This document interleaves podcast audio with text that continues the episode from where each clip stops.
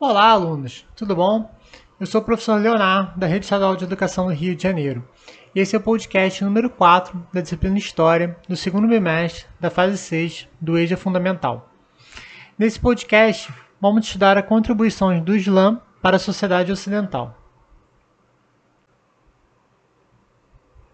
A contribuição árabe foi fundamental para a construção da cultura ocidental tal como é hoje. Ao longo de oito séculos, os muçulmanos traduziram, por vezes corrigiram e difundiram o conhecimento clássico grego, entregando aos europeus, que viviam então na Idade Média, um vasto saber.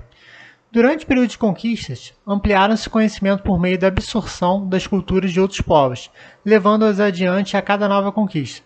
Foram eles que espalharam pela Europa grandes nomes como de Aristóteles e outros da antiguidade grega.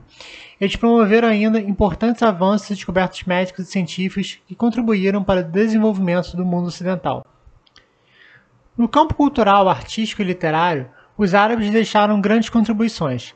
A cultura árabe caracterizou-se pela construção de maravilhosos palácios e mesquitas. Destacam-se nessas construções os arabescos para ilustração e decoração.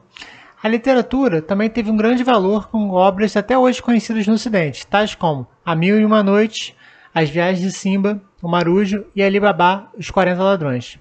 Os portais das instituições educativas da Espanha muçulmana, a partir do século VIII, ostentavam a famosa inscrição O mundo é sustentado por quatro coisas apenas, a sabedoria do sábio, a justiça do grande, as preces do justo e a coragem do bravo.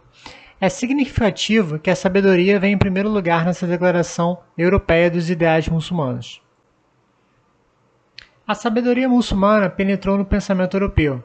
A Espanha maometana escreveu um dos capítulos mais brilhantes da história intelectual da Europa medieval. Entre a metade do século VIII e o início do século XIII, os povos que falavam árabe eram por todo o mundo os principais portadores da cultura e da civilização. Os agentes da ciência e das filosofias antigas, que foram por eles recobradas, desenvolvidas e transmitidas, possibilitaram o renascimento na Europa Ocidental. Os árabes marcaram a Espanha na poesia, na literatura, na música, na arquitetura, nas ciências, na astronomia e na medicina.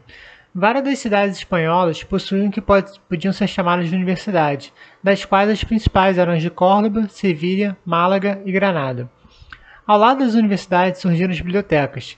Esse acúmulo de livros na Andaluzia, Espanha, não teria sido possível se não houvesse a fabricação local de papel de escrever, uma das mais benéficas contribuições do Islã à Europa. Essa indústria de papel passou da Espanha no século XII graças à palha de trigo. Um dos termos matemáticos mais interessantes tomados do árabe é o zero. Eles ensinaram aos ocidentais o emprego dessa tão, útil convenção.